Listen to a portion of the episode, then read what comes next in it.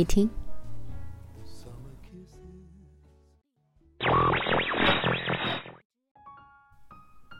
嘿，小耳朵们，欢迎来到桃子的小屋。今日份的故事是什么呢？你已离我而去，我还驻足在有你的风景里。作者叶大王，写故事的，不喜欢骗眼泪。知乎专栏叶落星辰，新浪微博爱讲故事的叶大王。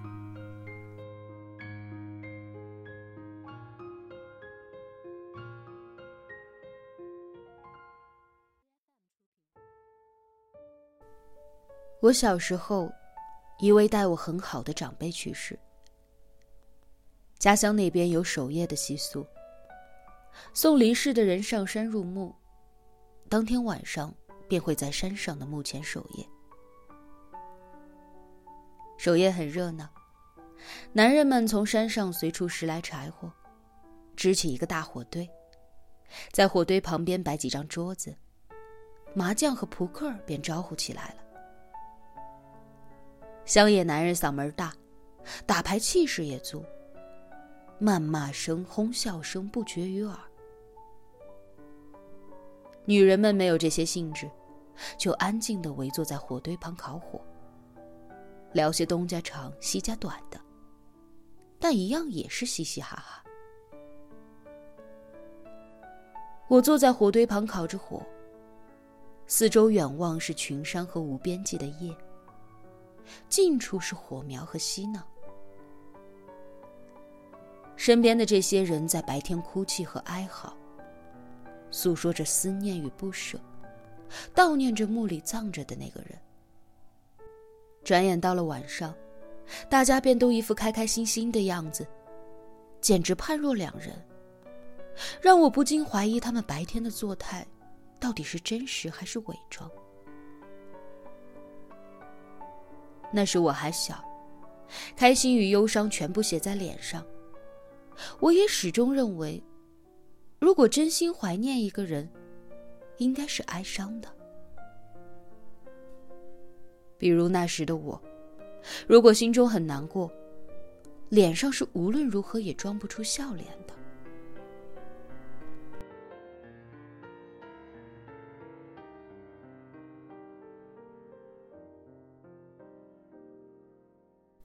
瞧见我眉头紧锁着，闷闷不乐。戴九爷爷就凑到我旁边，问我怎么了。戴九爷爷不是我的亲人，他住在山脚旁。每逢有人要进山入墓了，总会烦请他搭把手。他人好，也乐得帮忙。他的名字并不叫戴九，至今我也不知道他叫什么。只是那个时候，他干着酿酒的活计。酿出的酒香醇甘冽，齿颊留香。村子里不少酒坛子老人见着他，总会乐呵呵的玩笑一句：“嘿，带酒了吗？”久而久之，大家便叫他带酒，而我们这些晚辈，就叫他带酒爷爷。那时的带酒爷爷虽然为人和善，见着谁都是笑眯眯的。但村子里的孩子都怕他，因为他住的地方挨着公墓。要是哪家的小孩不听话，大人就会吓唬他说：“再不听话，就把你送到戴九爷爷那儿去住。”小孩子最怕鬼了，一听这话，立马就老实了。由此可见，戴九爷爷的名头有多唬人了。可我不怕戴九爷爷，一是因为我从小胆子大。别说怕鬼了，要世上真有鬼，我还想瞧瞧他什么模样呢。二是因为那会儿带酒爷爷总是给我家送酒，和我爷爷交情好，一来二去，我和他也算熟识，他待我也是极好的。这些情绪在我心里憋了一晚上，不吐不快，我就一股脑全和他说了。戴九爷爷听完后哈哈大笑，摸着我的头说：“老李要是知道你这么挂念他，在下面一定笑得合不拢嘴。他这个人呐，最喜欢被别人记挂了。”我不满地指了指一旁打牌聊天的大人们，说：“那他们呢？李爷爷一定希望他们也能记挂着他，而不是在他的坟前吵吵闹闹的打牌。”戴九爷爷对我说：“那你可想错了。你想啊，你李爷爷活着的时候最爱凑热闹了，这样热热闹闹，大家开开心心的。”不正好是他想看到的吗？我一时语塞，支吾着说：“这不一样啊。”戴九爷爷笑着说：“有什么不一样啊？人生前死后就该一个样。再说了，你李爷爷也不会希望看到你们一个个愁眉苦脸的，在他睡觉的地方哭丧啊。”今天可是他搬新家、喜庆的日子呢，那多触眉头呀！听戴九爷爷把原本很伤感的事情说得如此轻松，我不禁笑了出来。可笑过后，还是觉得很难受。我便对戴九爷爷说：“我还是很想念李爷爷。如果可以的话，我希望他永远也不会死。”戴九爷爷对我说：“那你就闭上眼睛，用你心里的那个声音喊出来，把你的思念喊出来，能喊多大声就喊多大声，看看会不会好受一些。”我闭上眼睛，照着他说的方法试了试，心里回荡起声音，反而更加难受了。戴九爷爷想了想，就对我说。那你就用嘴巴喊出来，对着大山喊，对着天空喊，能喊多大声就喊多大声。我吸了几口气，想大声喊，可每次都喊不出口。戴九爷爷就从身旁掏出一个酒壶，递给我说：“来，尝几口你就敢了。”我当然知道那里面装的是什么。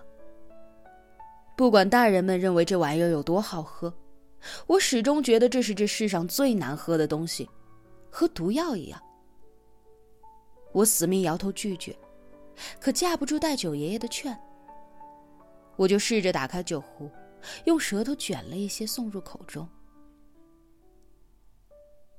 那是我第一次尝酒的滋味，辛辣、苦涩窜进了我的鼻腔，呛得我鼻涕眼泪直流。戴九爷爷在一旁拍手叫着：“别怕，大声的喊出来。”那时的我只感觉浑身放热，脑袋昏昏沉沉的，耳边有个声音让我喊出来，我就真的想喊出来。我就对着群山呼喊，没有任何的音符，只是单纯的呼喊，把我所有的悲伤和思念全喊了出来。喊到最后，我一个人哈哈哈的笑了起来，耳边传来了打牌的男人们的哄笑和叫喊，传来了女人们的欢笑。那一刻，我忽然觉得，其实这一切也没有那么悲伤。其实李爷爷只是去了另一个地方，那个地方离我们很远罢了。那时候，戴九爷爷和我说：“如果你的思念不能放心里，那就把它喊出来。”回去后，我昏睡了很久。自那以后，我总是跑去找戴九爷爷。戴九爷爷的屋子就在公墓山脚旁，他圈了一个院子，里面划了几块地，用来种些瓜果蔬菜。他还养了一只毛色很好看的大公鸡，整日趾高气扬的在院子里游荡。戴九爷爷酿的是果酒，便会在山里种些杨梅树、山楂树。山楂酿出的酒透着红，味道有些甜，也有些涩。戴九爷爷最爱喝的就是山楂酒。戴九爷爷的院子布置的很好看，这么好看的屋子，就只有他一个人住。听村里的老人说，戴九爷爷年轻的时候离开村子去外面闯荡，走南闯北，见过不少世面，最后带回家乡一个四川媳妇。当时村里的人都夸戴九爷爷厉害，拐骗了这么一个好看的媳妇回来。戴九爷爷只顾笑眯眯的挠头不说话。我从来没有见过戴九奶奶，只是听我爷爷说起过。戴九爷爷和戴九奶奶一直很恩爱。戴九奶奶在山间挑了几块地，种上了油菜花，每年也会榨出很香的菜油。那块院子就是戴九爷爷和戴九奶奶一起规制的。他俩都爱养一些花花草草。后来，戴九奶奶生了一场大病，先戴九爷爷一步走了。几年后，戴九爷爷的儿女都成家立业，搬去了城市里。戴九爷爷不肯跟着一起走，还是喜欢留在乡下。留在自家的院子里，舒服快活。我喜欢跟着戴九爷爷进山。戴九爷爷每隔一段时间就会进山打理油菜花田。自戴九奶奶去世后，那些田地也没有荒废，反而在戴九爷爷的料理下，越发的繁盛了。而且戴九爷爷会在进山的时候将油菜的种子撒向山间。后来，漫山遍野都随处可见明晃晃的油菜花。每次戴九爷爷摆弄花草的时候，我都会在一旁看，觉得那些普普通通的花草，在戴九爷爷的手下怎么就这么好看呢？我就会对戴九爷爷说。等我长大了，就送他好多好多好看的花草种子，让他一辈子也种不完。戴九爷爷就会哈哈大笑，说：“希望盼着我快点长大。”也许在戴九爷爷的心里，这不只不过是一个孩童的玩笑话。可我一直记得，等到我真的有能力实现它的时候。戴九爷爷也不在了。在那之后，过了几年，政府规划了新公墓，原本的坟山划入了拆迁区域，那里头的坟都要迁到新的公墓里去。戴九爷爷家的院子自然也要拆迁。我得知这个消息后，立马跑去戴九爷爷家，却发现他已经把东西收拾好了。院子里的花花草草都没有动。那只毛色漂亮的大公鸡死后，戴九爷爷也就没有养新的鸡。戴九爷爷对我说：“其实没有这次拆迁，我也想走了。这些年我一个人过得很好，只是都没带他回家看看。他以前可总是和我说。”巴蜀风光很美。我当然知道，戴九爷爷口中的他就是戴九奶奶。戴九爷爷一早就将戴九奶奶的骨灰从山上迁出，只是没有安置到新的公墓里去。原来，他是想带着她一起离开的。戴九爷爷同村子里的熟人做了告别后就走了。留下了那个干净整洁的院子和满院子的瓜果蔬菜。他说那是留给我的礼物，我没事儿的时候，还可以去那儿逛一逛。后来，院子被拆了，我也没有再见过戴九爷爷。村里有人说他去了城里和儿女一起住。也有人说，他前年生了场大病，已经死了。其实对于我来说，我更愿意相信戴九爷爷此刻正在蜀地的某片林子里，指着河山大好风光，笑得比油菜花还要灿烂。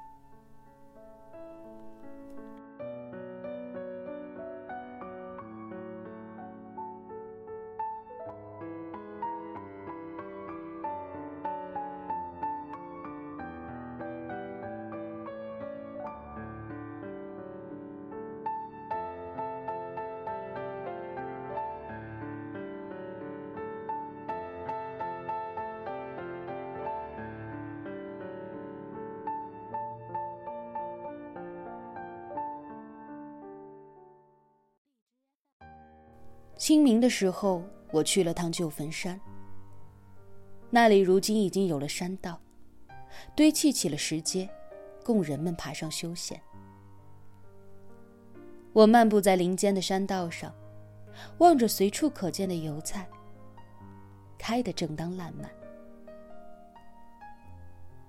曾经戴九爷爷和我说：“如果你思念一个人，先把思念放在心里。”如果心里装不下，就用嘴巴喊出来。儿子戴九奶奶离世后的多年里，我不知道戴九爷爷有没有在一个夜里或是清晨，在山间林道对着远山和天空呼喊，诉说着他的思念。可我能看到的是，在那些年里，戴九爷爷一院落的花草。和这山间依旧明艳的油菜，许多年后，我才缓过神来。也许这就是戴九爷爷的思念。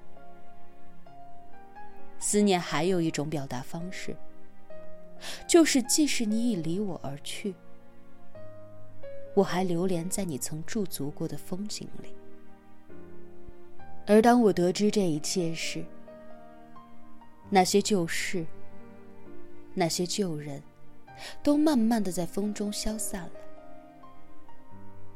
也许再也不会碰面，徒留一片风景旧曾谙。我路过那些风景，随手将买回来的种子撒向山间，期待来年，这里能够开出最好看的花朵。